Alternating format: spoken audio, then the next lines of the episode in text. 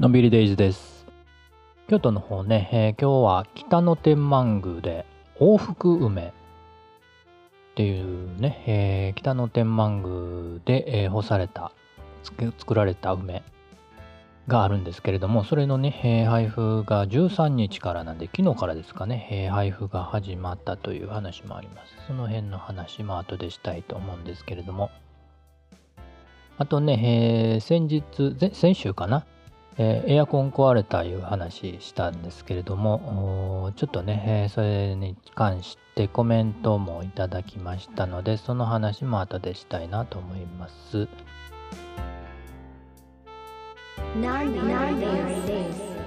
えー人気ポッドキャストどんぐり FM のなるみさんが、えー提案されてたアドベントカレンダー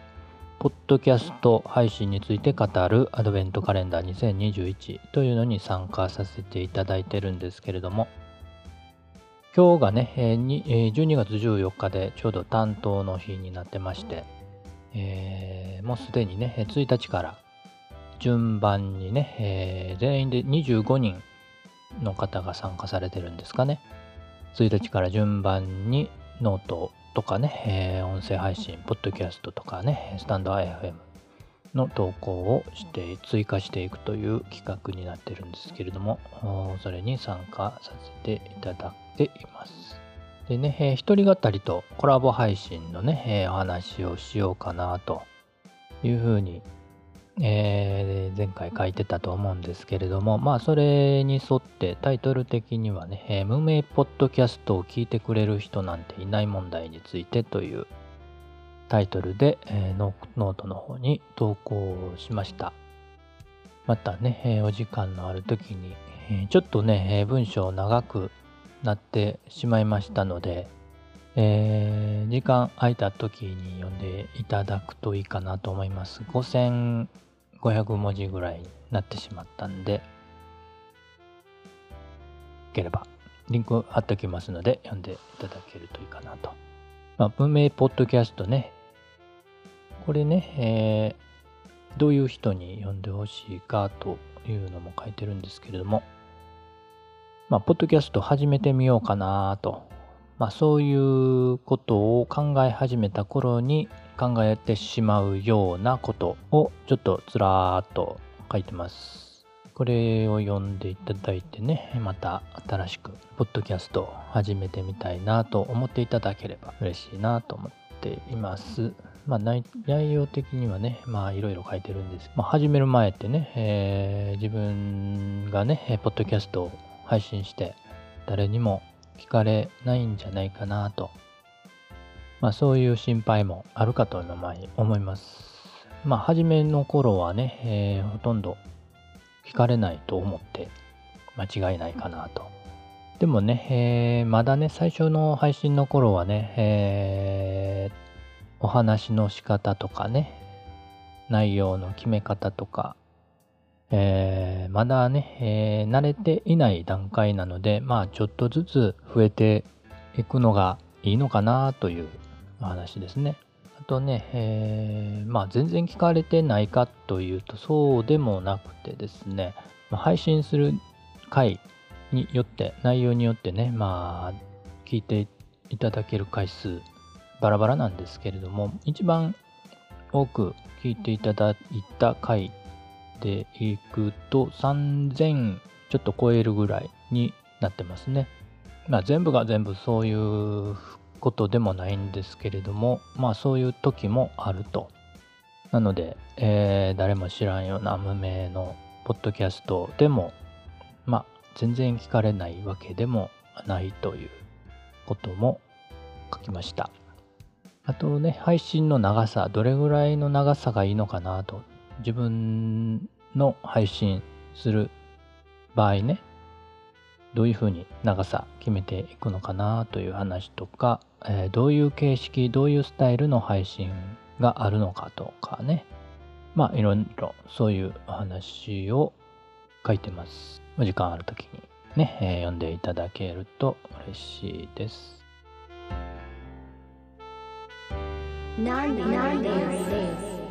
冒頭に、えーちょっとお話ししましたけれども、京都ではね、えー北野天満宮で、12月13日から25日まで、往復梅というのをね、えー配られ、配られてるというか、配布され、あの、販売されてまして、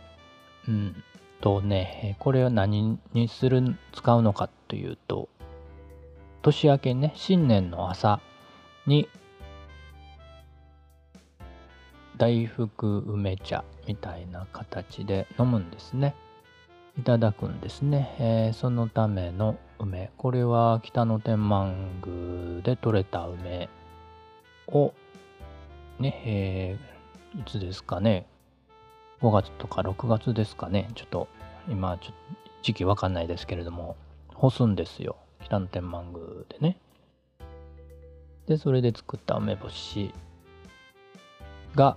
1袋6粒入って700円なんですけれども、それがあ13日から販売されてまして、あの、なくなり次第終了ということなんで、えーまあ、欲しいなという方は、早めに行くといいかなと。例年だいたい3万袋ぐらい用意してるみたいなんですけれども、去年はなかったのかな？ちょっとわかんないですけれども、もしかしたら、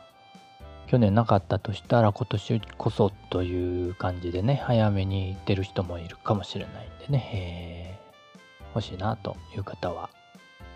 ね、えー。行ってみてはどうかなと。まだもみじとか残ってるんでしょうかね。えー。そういうの辺もね、写真撮りに行くのもいいかなと思います。一応ね、ネットでも申し込めるみたいで、ただね、えー発送があるんで、もし年内に発送してほしいというのであれば、20日までに申し込みする必要があるみたいです。発送なんで到着が年内にというわけではないみたいですけれども、発送年内にしたいという方は20日までにお申し込み。で、20日以降お申し込みの場合は、年明けに発送されるということを北野天満宮の公式サイトに書かれていました。申し込みも公式サイトからできるようです。まあね、うちからもね、ちょっと遠いところでもないんでね、ちょっとお時間があったらゲットしに行こうかなと思ってます。散歩がてら。歩いていくのかどうかちょっとわかんないですけれども、行ってみたいなと思っています。また、あのーもゲットできたら、入手できたらね、えーお伝えしようかなと思います。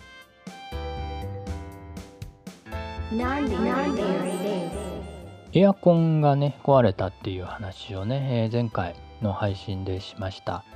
えーで、おすすめ教えてほしいなと思ってましてね、えーちょっとさらっと調べてみたんですけれども、なかなかね、いろんな種類があって、えー機能もね、同じものなのか違うものなのか、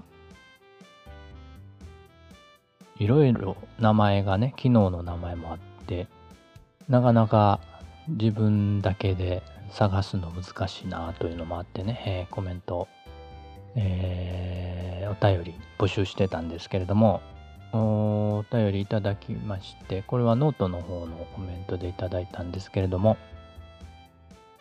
えー、くつゆさん、ありがとうございます。えーと、コメントで、えー参考になるかわかりませんが、あお家では富士通のエアコンで、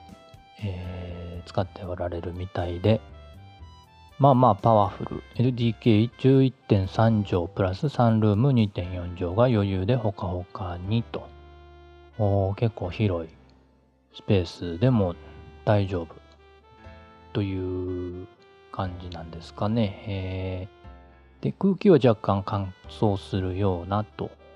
書いてますね。えー暖房ね、えー結構乾燥しますよね、部屋がね。冬の乾燥結構肌とかね、えー、かゆなったりしてね、私も肌が弱いので、えー乾燥はしない方がいいのかなとは思いますけれども。夏場はじめっとする時もありツンデレタイプかもと。ツンデレエアコンでツンデレって使うんですね。面白いですね。とは言ってもよく冷えると、うん、あとご実家の方では三菱の霧ヶ峰を使ってるみたいでクーラーは最強と。うんいいですね。キンキンになりすぎない程度によく冷えると。暑さに弱いから御用達と。暖かさもグッと。ということで霧ヶ峰ってね調べたところ人感センサームーブアイっていうのが特徴らしくてこれがね、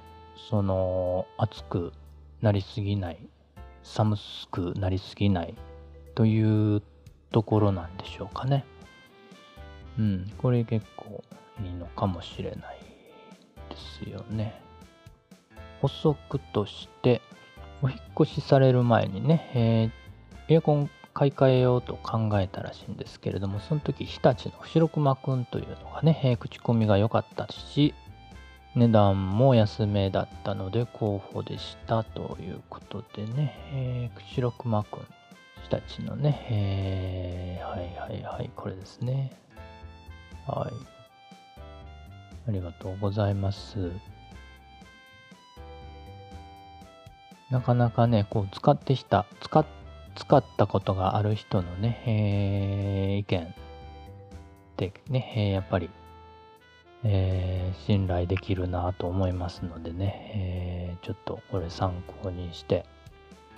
またね、他にもね、本当にね、いろんなメーカーがいろんなエアコン出しててね、本当にね、悩みますね、これね。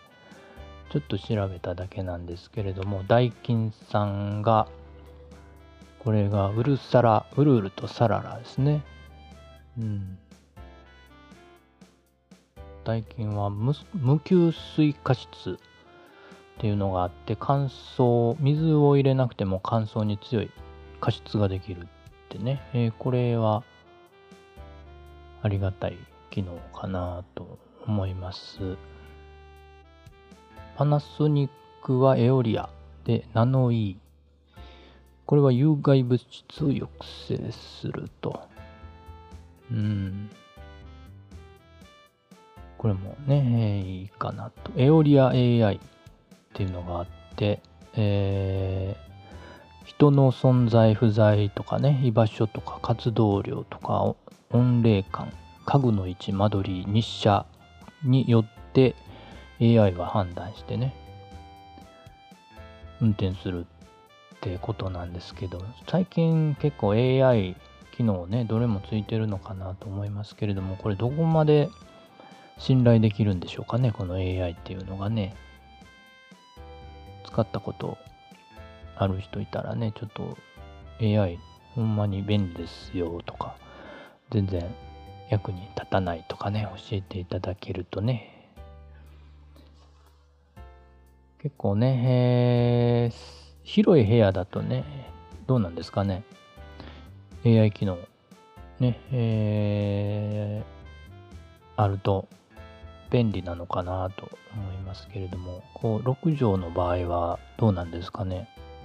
その辺も、ね、もし教えていただけると嬉しいです。あと、お日立白熊くんはね、お掃除が楽なのかな？内部の凍結洗浄っていうのが特徴と。掃除もね、結構ね、えーカビがね、結構、はえ、あの、出そうなんでね、その辺、カビって臭いじゃないですか。ね、エアコン久しぶりにつけた時にすごい匂いしたりするんで、そういうのをなくしてくれるのがあるといいですね。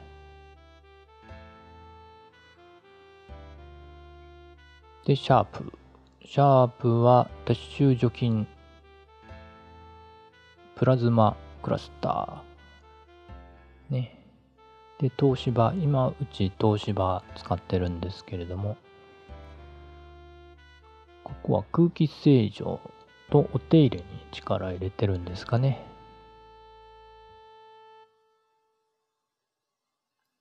まあまたね、ちょっといろいろ細かく調べてみて、家電量販店に行っていろいろ聞いてきて見てきて決めてみようかなと思います。ということでコメントいただきましてありがとうございます。そうそう、この XU さん、ノートの方されてましてね、えー、確かね、今、イベント開催中だったんじゃないかなと思います。ノートの方でね、えー、サンタさんにお願い企画というのを開催してるみたいです。えっ、ー、と、どんな企画かあというと、カンバ、キャンバっていうんですか、これ。あのー、ノートでヘッダー作ったりできる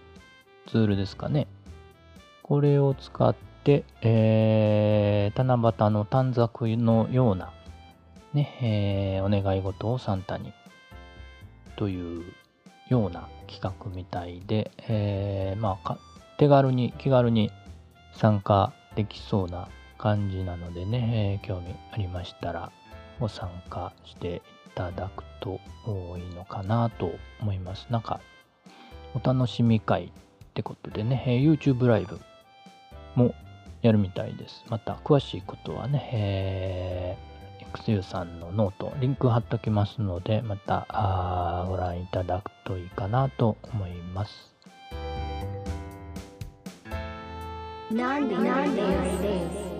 ノートね、またあのー、機能改善というか追加機能になるのかな、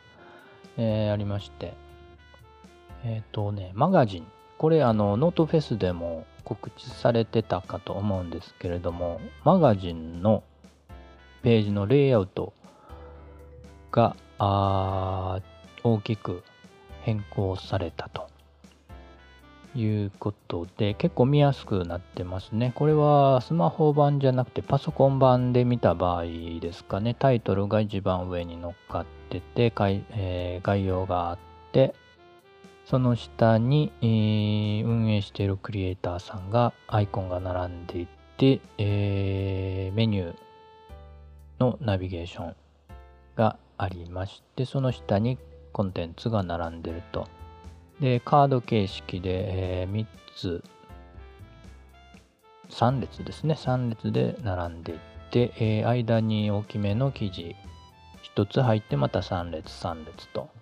いう感じで、えー、結構見やすく変わってますね。本当にあのマガジンという感じに、えーイメージ的に近づいたのかなと。ただ、あの、形式ね、表示形式を、これリストとリストショート、カード3つあるんですけれども、そのうちのリスト、ショート、カードだけですね、この形式になるのはね。えー、通常のリストでは前のままの表示になるのかなと思いますのでね、えー、変わったって聞いたけれども、何も変わってないよと思ってる人がいたらね、えー、ちょっと設定の方を見て、ね、えー、表示形式変えてみたら、えー、いいのかなと思います。うん、結構見やすいので、おすすめです。はい、という感じで今日もいろいろお話ししましたけれども、まあ、まずはアドベントカレンダーね、えー、2021、えー、ちょっと頑張って書いたんで、えー、読んでいただきたいなと。あとね、えー、京都北野天満宮ね、えー、散歩がてらね、お近くの人は往復梅。これ往復梅ってね、大きな福の梅って書くんですけれども、大福梅と読むんじゃなくて、往復梅って読むみたいですね。これもね、えー、カメラ持ってね、ちょっとふらーっとまた歩いてこようかなと思っています。そんな感じで、えー、もうね、12月14日、年末、ね、大晦日までもあと2週間ぐらいですか？早いですね。えーっと、来週、再来週はね、ちょっと配信